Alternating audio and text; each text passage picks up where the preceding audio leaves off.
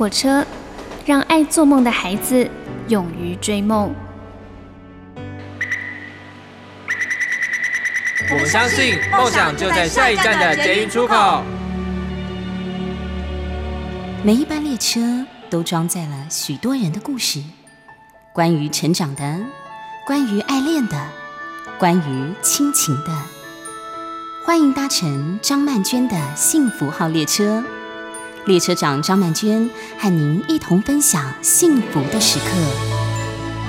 当我们来到了这个疫情啊愈发严重的时刻，我觉得很多人的心里都会觉得空荡荡的，好像缺少了什么。也许爱人和被爱，就是可以让我们再度被充实起来的一个最好的方式吧。你所搭乘的是第一个小时的幸福号列车，我是列车长张曼娟，我们一块来听到这首歌，这是由庾澄庆和张信哲所演唱的《爱转动》。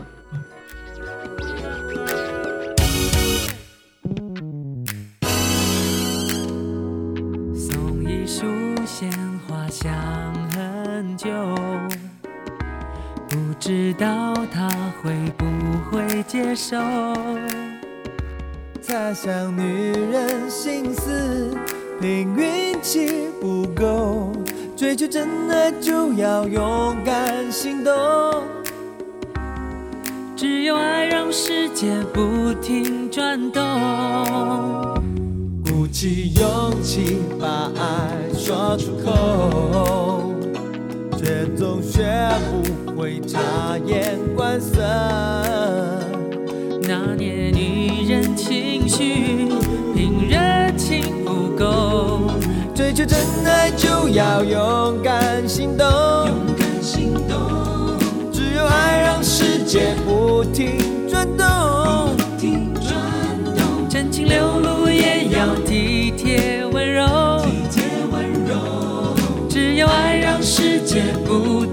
转动。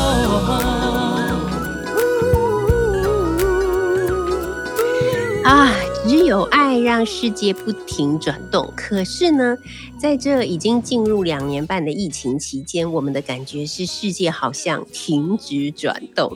啊，那大家从一开始觉得明年，明年一定就没事了。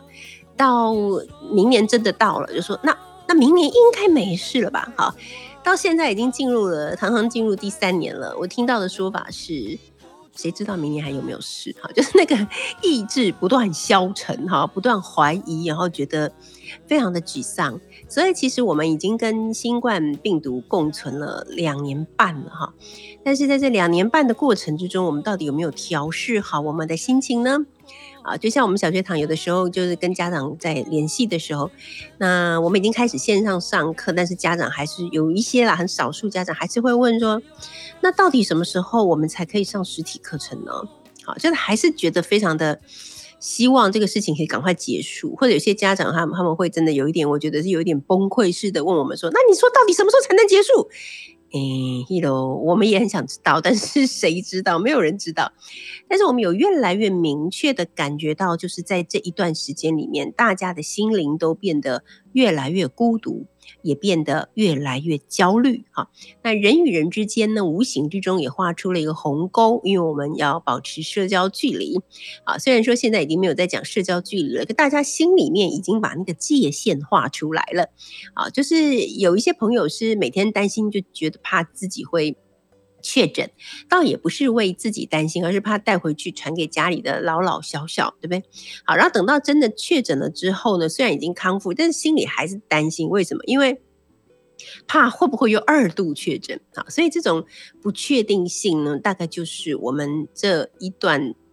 时光里面体验的最深的一种感受了。虽然说我们以前也在一些呃文学杂志或者是在一些什么呃影片啊什么里面有看到说哦，人生其实是很无常的。很多时候变化来的时候呢，我们是束手无策的哈。等等，我们都知道，都知道，知道是知道，但是很难做得到啊。当这一天真的来临的时候，我觉得大家还是有一种。不知道如何是好的感受，还是会有一种深深的沮丧感啊。那于是呢，就有一些这个欧美国家的。一些专家哈，他们就整理出了在这个疫情海啸之后啊，那有一些特别需要被关心的呃一些族群啊，比方说没有办法上学的学生，比方说失去和同才的互动这件事情对他们来讲是很痛苦的啊，就确实我们听到很多的孩子都觉得这个部分是他们最难受的。那中老年人呢，与有潜在的慢性疾病的人啊。呃，研究显示呢，这样的族群呢更容易会衍生出一些心理的问题啊。就以我们家里面的两位老人来说，本来在疫情。大爆发之前呢，我已经固定帮妈妈安排好，每个礼拜呢会有一次的早上时间，会去我们家附近的社区关怀中心带她上音乐律动课程。她非常喜欢上课，非常喜欢老师，也非常喜欢她的同学们啊。我们已经上了两三年了，好，但是因为疫情大爆发，所以就必须要终止了嘛。好，然后我后来也是每个礼拜都帮她安排去那个特别的个人教练那里，好，就是一对一的教练有一个。帅哥鲜肉教练哈，会带着他做运动，他非常喜欢那一个小时的运动时间。虽然距离我们家挺远的，但是他还是乐此不疲。可是因为疫情大爆发的缘故，所以这样的一个活动呢，也只能够暂停了。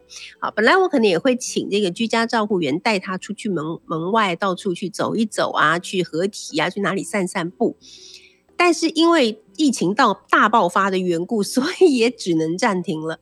好，那所以已经有将近一个半月，超过一个半月的时间，我的母亲是是足不出户的，她真的连大门都没有迈出去过，电梯都没有走进去过。哈啊，连去医院看医生都变成我去替她拿药这样子啊，我去跟医生讲，然后帮她拿药。那最近呢，我们这个呃社区的那个关怀中心就有跟我联络说，哎，下个礼拜一开始啊，我们要恢复那个音乐律动课了。那奶奶最喜欢的课程，你们可以带她来上课了啊。刚开始我很兴奋啊，好好好。可是后来仔细想一想，又看看这两天的死亡人数不断升高了，这个事情又让我觉得很恐慌。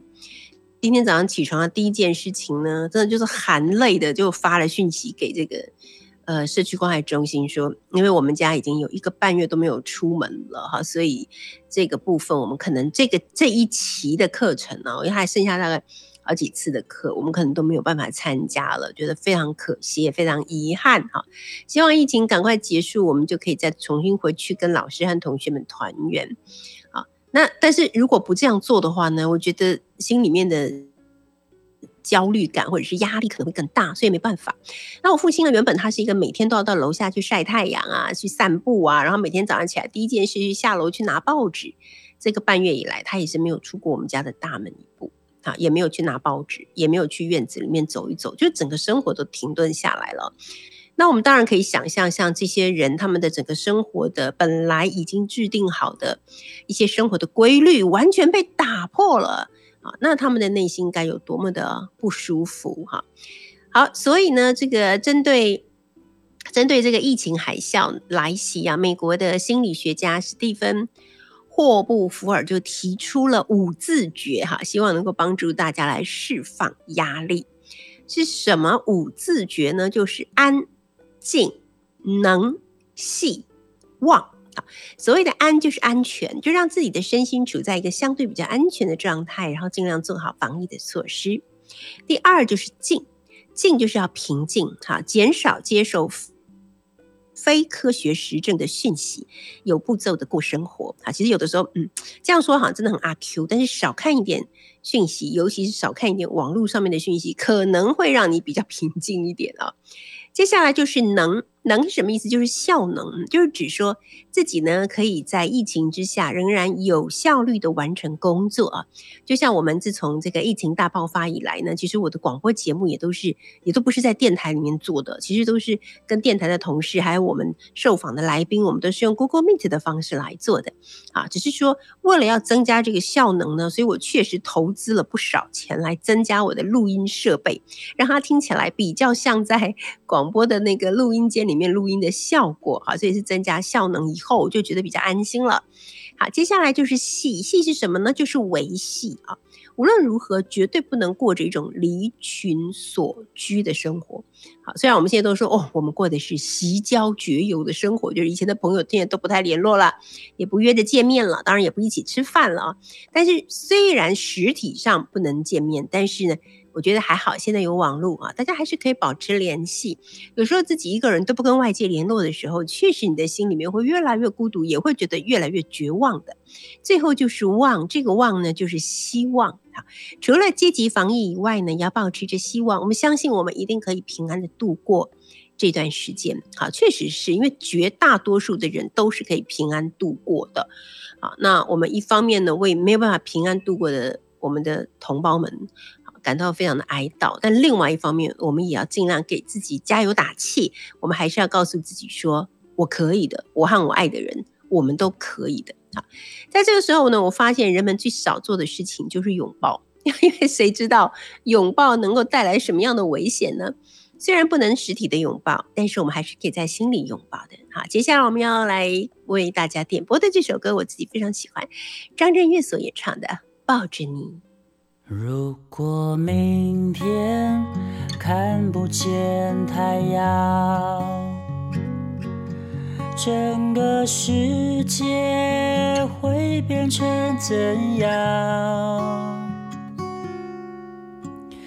在最后这一刻，让我紧紧抱你，抱着你。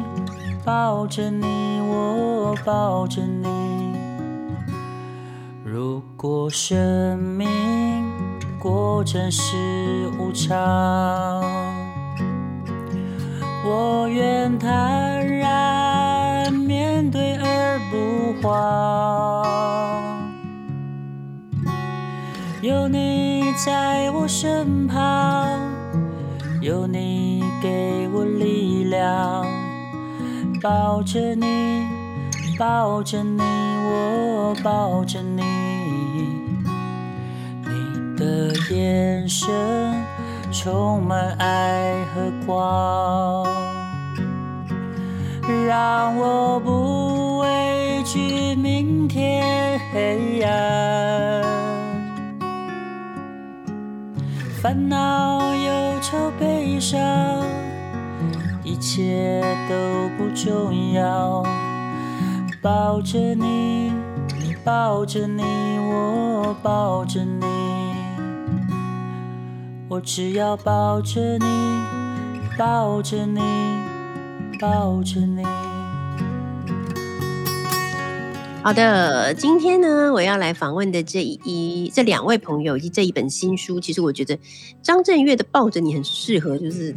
一边读这本书，一边听这个音乐，很像主题曲的感觉。因为这本书的书名其实有一点点 令人感伤，但是又很实在啊。这本书是由远流所出版的，它的书名叫做《空心人》，它有一个副标：拥抱。渴望被爱的灵魂啊！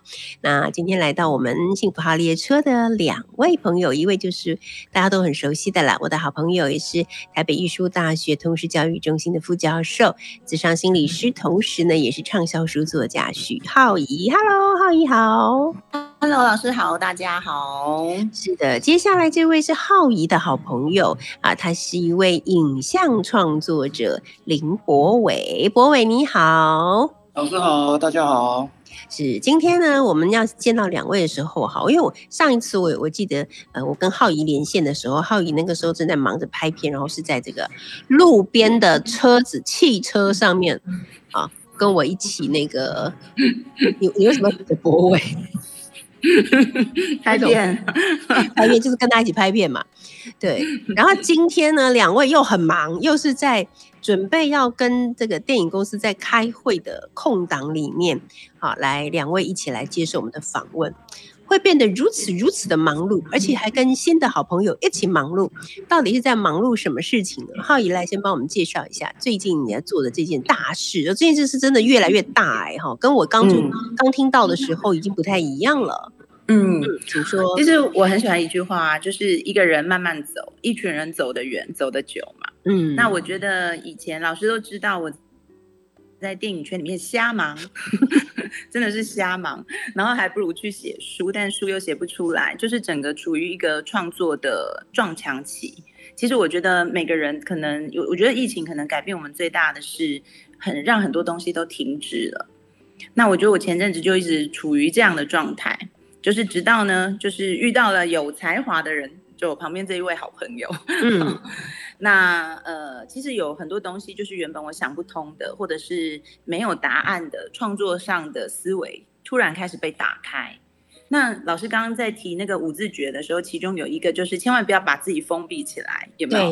对对。那我觉得我就是前阵子刚好机缘，可能本来是要把自己封闭起来了，但是刚好就是呃有了一个机缘，就是遇见了新的好朋友，所以呢，影像之路就打开了。就让我们今天谈的这一本书《空心人》，它也变成一个很特别的作品，因为它会是我们纪录片的同名书籍。所以我们现在手上有三部片，嗯，等一下可以让他也谈一下，就是我们在后一个影集，然后也在开发一个长片。那另外呢，就是我们呃最近一直在拍摄的，就是《空心人》这部纪录片。对，没错，好。那今天来到我们幸福号列车这位新朋友哈，他是林博伟。博伟呢，他曾经担任过国内外好多部电影、电视、广告 MV 的制作的摄影助理跟摄影师啊，然后同时也参与了 Discovery 国家地理频道的拍摄团队，已经长达了十年的时间，还真看不出来，因为他看起来真的很年轻。然后近年来是逐步的开始跨足摄影指导啊，执行导演还有导演的职务，专长是动态摄影与空拍摄影。二零一八年以国家地理频道。透视内幕、七兰秘境、马拉松荣获了第五十四届金钟奖非戏剧类节目的摄影奖，而且目前还是国立台湾艺术大学电影研究所的研究生。我这样介绍还可以吗？浩怡？嗯，您不会。谢谢老师。来 来，来，博伟，博伟很可爱。你先 说一下你跟浩怡，你说一下你跟浩怡相遇，而且你们决定要一起来合作的这个历程，好不好？哦，好。呃呃，首先是这样，就是我跟浩怡的认识是因为一个公共电视的呃节目的拍摄。那我当时是呃摄影师，然后呃也另外工作上也另外兼任呃执行导演的角色。嗯，那他他呃浩怡是那个节目的主持人。然后我们那个节目也只拍了一天，大概十个小时吧，八到十小时左右。然后，呃，在拍摄的空档过程，他就他就告诉我说：“哎，他觉得我拍的有一些照片后面有一些呃别人看不到，但他看得到的故事。”嗯，但是然后我然后我就对，然后我就有一点呃惊喜。就是惊讶也惊喜，对。那为什么这样？是因为我认为每一个创作者都在寻找一个被别人理解的人，或者是呃每一个创作人或是艺术家都在这个过程里面。嗯，啊，就是被我遇到了这样。OK，可是你们的合作可以挑一个比较愉快幸福的主题。当成一个 opening，为什么 会挑到一个这么沉重？这个部分可能就要浩宇老师来。好，这样子是不是？好好，这感觉起来是浩宇把你推入坑里面的感觉。浩宇，你第一次跟博伟合作，为何就要这样子去折磨自己跟折磨他呢？哎，大家觉得我们这张心理师有在接触幸福快乐的人生吗？是也没有啦，我们也不是婚故嘛，我也很想。开开心心的，就是创造幸福的婚故。可是其实，事实上，我们看到很多的是人生的真实。那有的时候，我们都希望人生是过得很幸福、很美满的。我相信，在听的每一个朋友心里都有这样的心愿。可是，每一个就是体会过人生的人，事实上，你都知道，人生真的是苦多于。乐的，嗯，倒是真的。只是以前我们都不太愿意去面对，其实人生很多辛苦，我们都觉得说不要想，就睡觉，或者是运动一下，脑脑内有那个脑内飞，然后就把一切都忘记了。可是现在有越来越多的年轻人，他们用他们的厌世来提醒我们：你们大人不要再这样子绝缘的过生活。嗯嗯那我嗯，我我当然是因为去年就是我遇到了一些周围的孩子的，就是不太想活，然后就是亲生的事件，然后让我也呃从事这个工作十几年来，就是有了很深的体悟，因为真的我失去了呃我的学生。嗯，那在这过程当中，其实以前我们大概都知道入行就是要准备这件事，也不是没有遇过，但是这一次感觉距离很近很近。然后也因为这样子的缘由，去发现我们台湾的这个议题是变得如此的严重，对，而且不是只有台湾而已，在亚洲，然后在美国，在全世界，这个青少年的青春的问题越来越严重，他逼得我们大人不得不去面对人生，其实过得很辛苦，而我们自己都还没有去学会一个面对痛苦的方式的时候，我们其实现在孩子们他们也过得很痛苦，他但是他们需要大人去教他们怎么样去度过人生的挫折，所以我觉得这个议题呢，它除了是一个听起来好像有点沉重的议题，可是它也代表了我们现在教育必须要有一些新的指标。我相信在听的有很多爸爸妈妈们，就是我们应该要一起来看，怎么样去帮助孩子们，我们还有每一个人，去真正能够体会跟真实的快乐的活在这个世界上。这是我们写书跟做纪录片的原因啦。OK，那我在读这本书的时候，我其实一直有在思考一个断代层的问题。我觉得像我们这一代的人，跟我们的父母那一代，其实断代的不是很严重。我们都是一个呃刮胡哈，有目标啊，明确目标在生活的人啊。比方说他们是挣扎求活啊，我们的父母，我的父母辈是挣扎求活。到了我这一辈的时候，我觉得我觉得我有这个使命，我要呃我要。工作的更好，然后累积一些财富，然后让我的父母跟我的子女可以因为我的存在而过得更好。但是到了我们的子女那一代的时候，他们的刮胡哈，明确目标是什么呢？好，就是我觉得这个这个中间有一个很奇妙的断代，使得我们这一代的父母亲其实对我们的子女那一代是不太理解的。因为我听过很多我的朋友会说，当他孩子说他孩子很痛苦或活得很苦恼、没有目标的时候，他就说就是日子过得太好了啦。你看他从小不缺吃不缺穿，他什么都不缺啊，他就是人在福中不知福啊，这样的。所以我觉得有时候是我们把孩子的需求或者是呼告啊推开啊，说你哪有什么烦恼，你哪有什么痛苦，你就是日子过太好了这样。所以使得当孩子们，比方说有些孩子，极少数孩子，他们终于觉得很绝望，走上绝路的时候，父母就很震撼说：“怎么可能会这样子？他到底是为什么？”他们是真的完全不知道。那我每次碰到这种真的完全不知道的父母亲的时候，我就觉得是细思极恐。好，这你怎么会真的完全都不知道呢？好，我们待会再继续聊这本书《空心人》。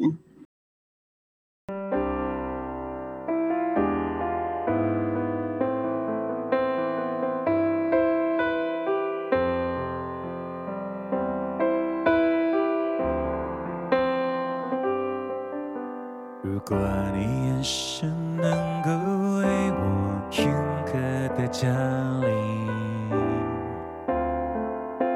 如果你能听到心碎的声音，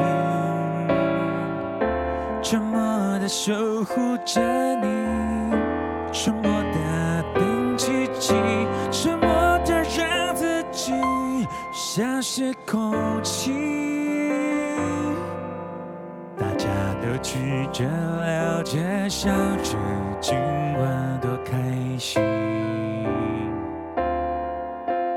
角落里的我笑得多合群，盘底的洋葱像我，永远是调味品，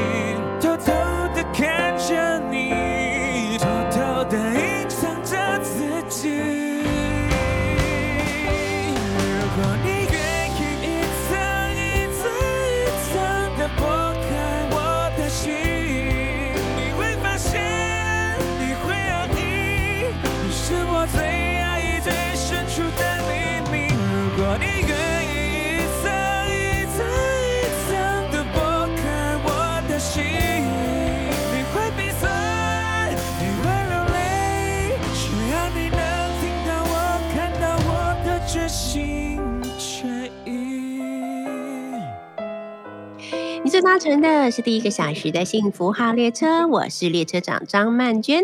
今天来到我们幸福号列车的两位好朋友，一位就是大家都很熟悉的资深心理师许浩怡，那另外一位呢是我们今天才认识的新朋友，他是一位影像创作者，他的名。名字叫做林博伟。那这两位呢，他们目前正在合作、哦，我觉得这是一系列的创作，啊，不只是有平面的相片和文字啊，还会发展出呃像是影集啦，或者是长片啦，或者是纪录片。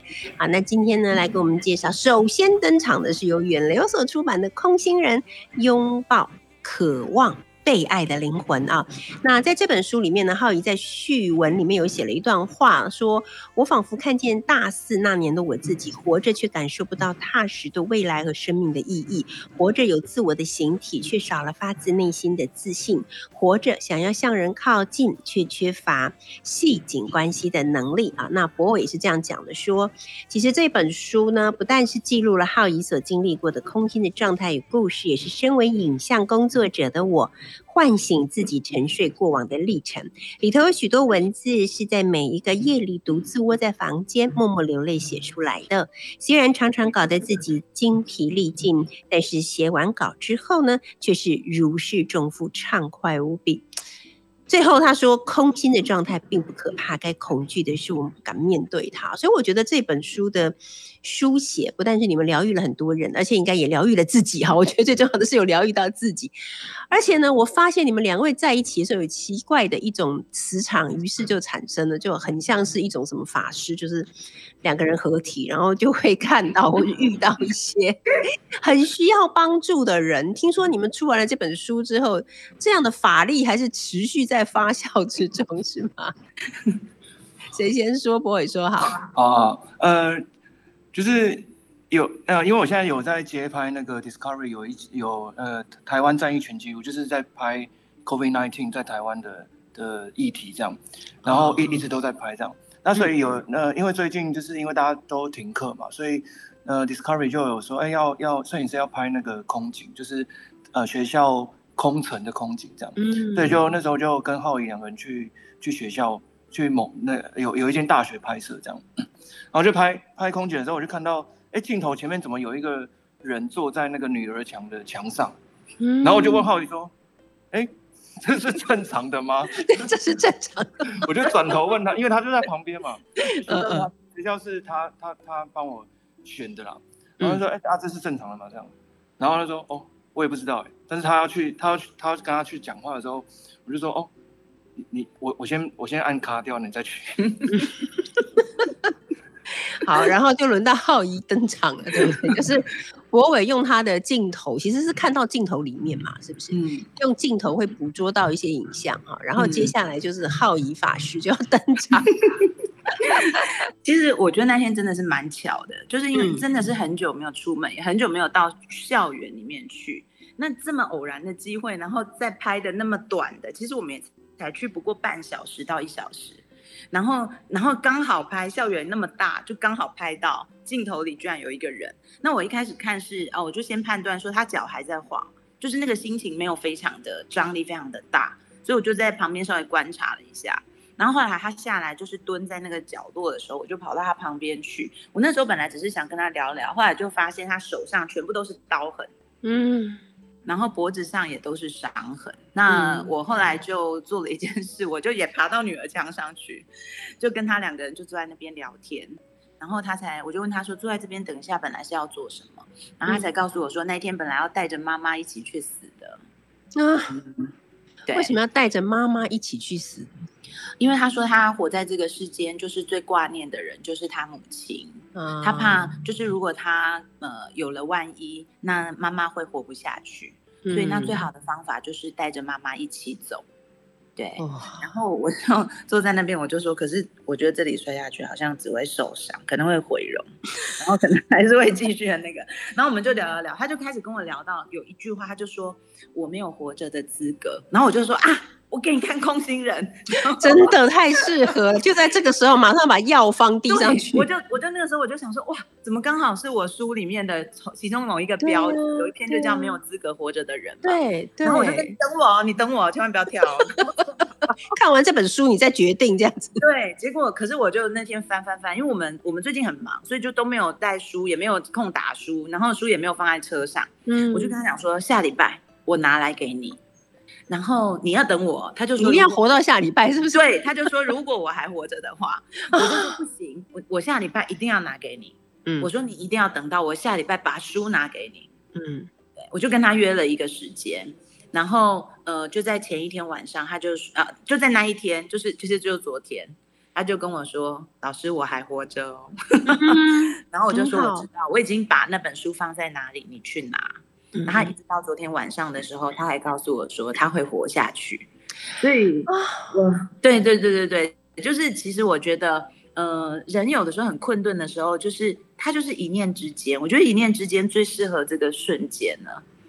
就是有的时候你你就突然发现，为什么我们人在溺水的时候会需要一个对，板，你就抓到一个东西，其实你就有一些力量可以站起来。然后昨天晚上我就给了他曼娟老师那一句名言，我哪一句都会过去的。都会过去。我觉得我接下来人生就靠这一句，就可以在十二点零一分。就可以在浩仪法师的加持之下。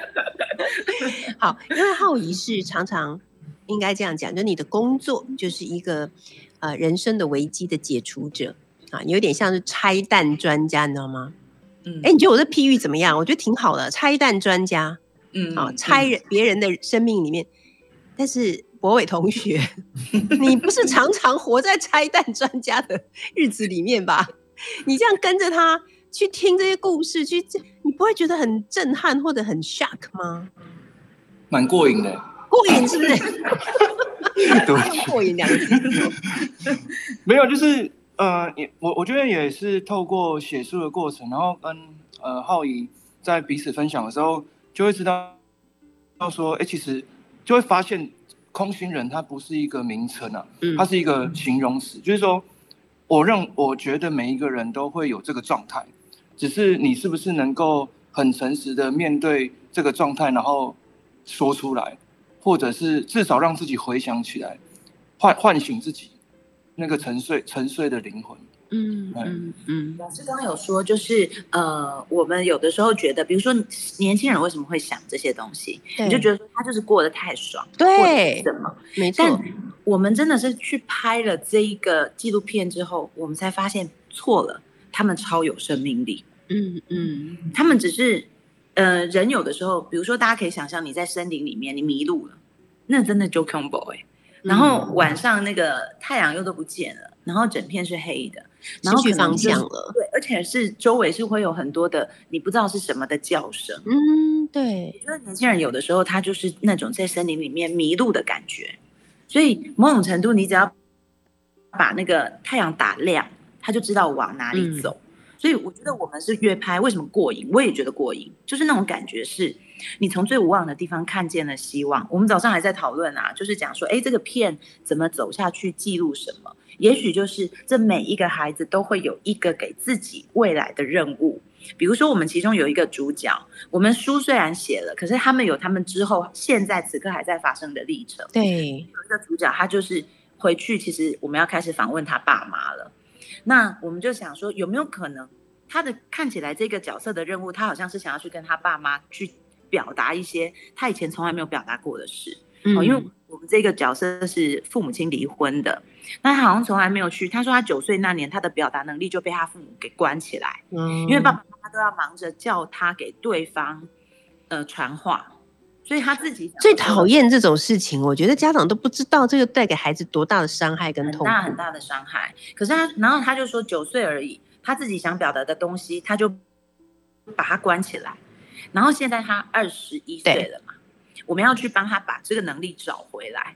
所以他有点就是好像给自己的任务是，他透过了这个影像的过程，他愿意去跟他父母亲对话了。嗯，然后我就在想，有没有可能我们拍的每一个主角到最后都是要去做亲子沟通？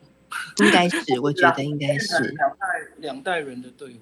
对对对，真的真的，嗯因为我觉得现在的年轻人其实一直都是啦。我觉得在家庭里面，大概我们从小到大最容易受到影响的，就是我们的教养者是怎么样在教养我们的。好，就是我们的性格，还有我们的创伤，大概都来自于这里。好，我们先来听一首歌，这是阿密特所演唱的《相爱后动物感伤》。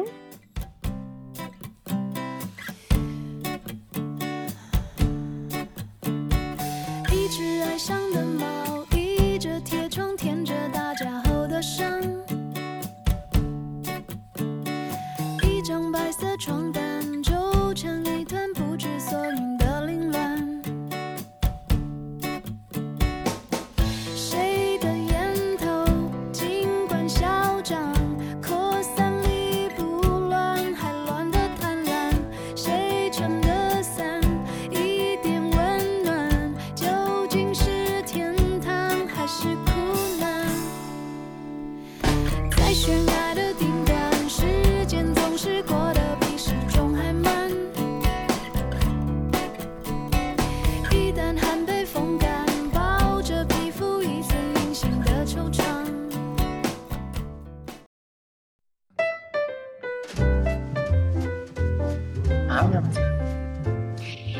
乘的是第一个小时的幸福号列车，我是列车长张曼娟。今天两位好朋友啊，来到我们幸福号列车，一位就是大家都非常熟悉的我的好朋友，也是老朋友啦，我们资商心理师、畅销书作家许浩怡老师。另外一位是今天的新朋友哈，他人很好呢，他一第一次跟我见面就说要那个要给我一份打工的工作，我真的超感动，我是老年妇女的第二春。我很希望可以跟着他学习，就是影像创作者林博伟啊。那浩怡跟博伟呢，就合出了一本书，就是《空心人》这本书。我在读这本书的时候，一方面就是心情蛮沉重的，但另外一方面也印证了我曾经在我的生命中与我错身而过的一些人跟故事。好，比方说，嗯，浩怡他们有写到，就是跟呃博伟有写到一个女生，本来看起来都好好的，然后突然间有一天她就瘫痪了，就不能动了，而做了一切的检查都没有问题，可她就是站不起来，就是不能动。好，可是到后来经过浩怡老师的。啊，应该说是辅导吧，好，之后呢，终于戳中了他内心的那个创伤，然后他就好了，他就可以动。那我真的也经历过，我也辅导过，但是因为我就是太不专业了，所以我我我跟他聊了几年，他都没站起来。后来考上了台大中文系，突然他就站起来了，然后就走进校园了，然后从此就是过着花样年华的人生。所以人真的是好奇妙哦，是不是这样，浩宇老师？我那个时候发生的时候，因为这个女孩子她是刚发生，所以他是刚瘫痪的时候，其实学校呃学校就做了很多处置嘛，就是带他去照各种的生理仪器。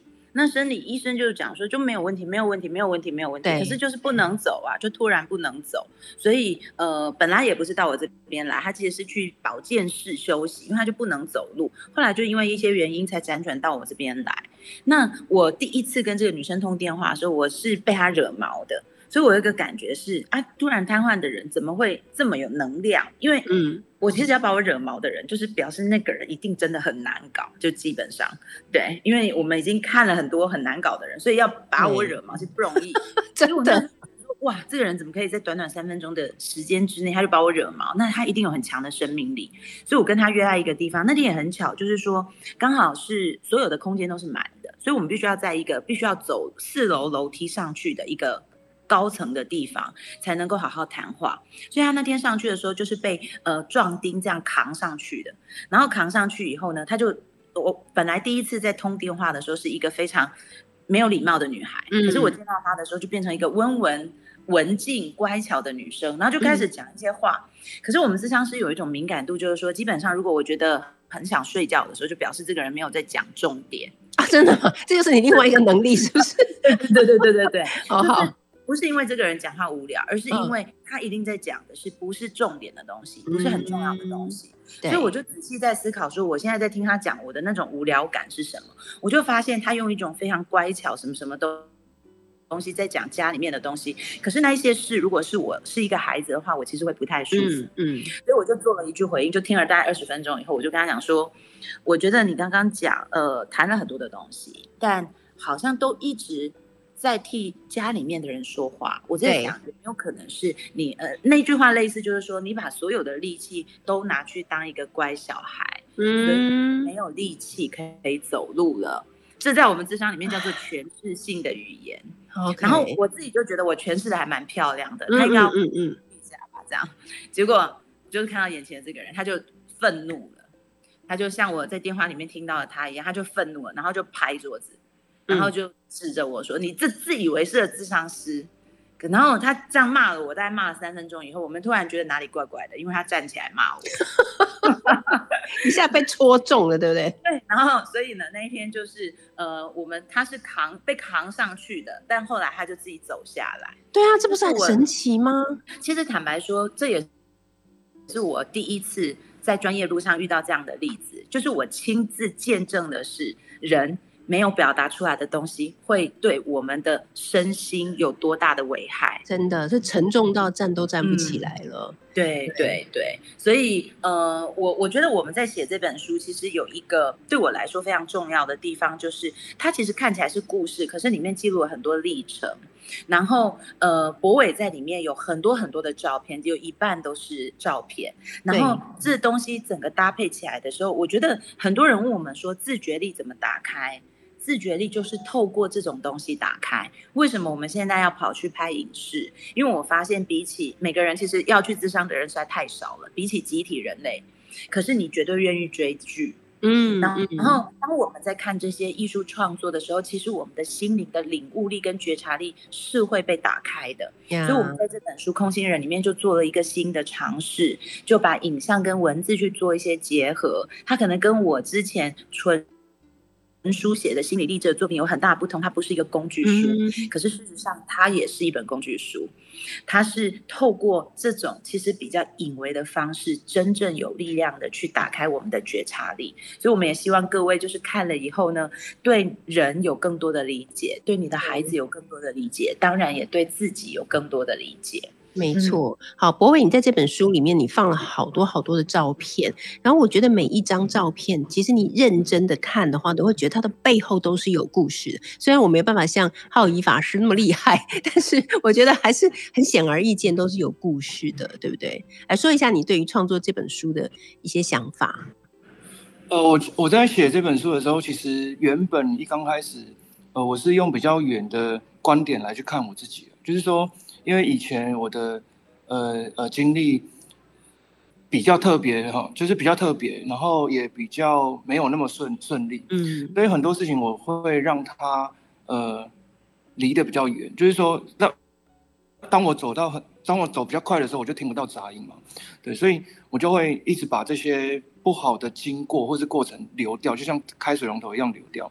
但是浩宇老师是呃一直不断的用他的专业，然后提醒我，然后也用谈的，就是是经过很多时间去写出来的，呃，就是你们现在呃，就是说大家看到现在版本已经，我的电脑里面应该有个四五版，应该不不为过。哇，就是如果有十篇的话，就是有五四五十篇呃，可能有。哇，真的很用心呢。嗯，所以我真的从来没有写一本书写这么久，跟他这这本书我们写了三四个月，一直到图的时候，他还在那边雕那个美编，你知道吗？嗯 就是嗯什么这 icon 不是长这样子，影像的概念不是这样子，那个那一定的啊，这是他的专业嘛，他当然要追求完美。希望希望大家看了这本书，从头看到尾的时候，会像看一部电影一样。当、嗯当时我在提这个概念的时候，其实浩宇老师也挑战我说：“哎，你自己看书，你会从头开始看吗？”可是其实我会，所以我就是说，希望大家从头开始看的时候，他看到尾巴，嗯，你你会是看完一部电影的感受。嗯，了解。好的，最后两位就来聊聊影像的东西吧。我听说你们已经从写一本书啊，拍一支纪录片，到现在又衍生出了长片，然后可能还有影集。对，这一系列的概念是如何产生的呢？好，呃，影集影集是这样，就是那时候我们要决定要合作，所以我们两个要找一个办公室嘛，哦，一个办公空间。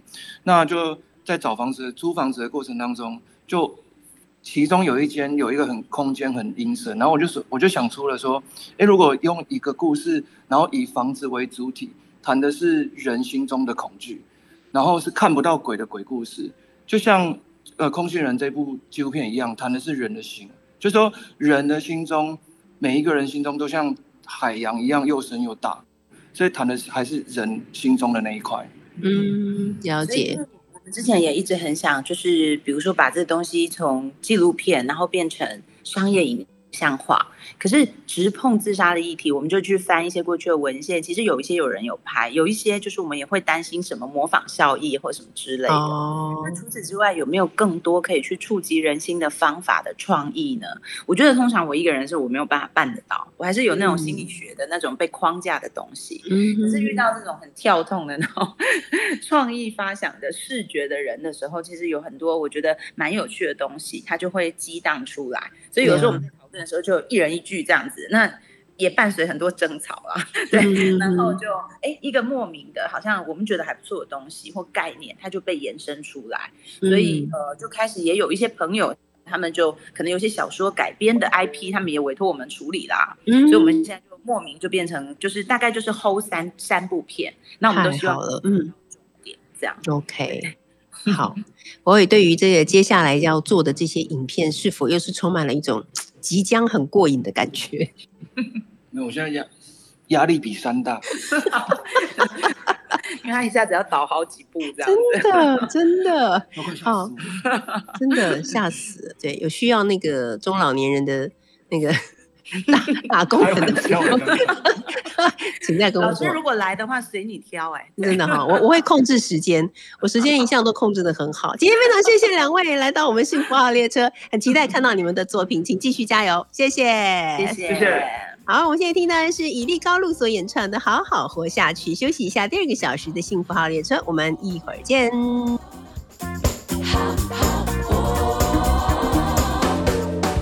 亲爱的，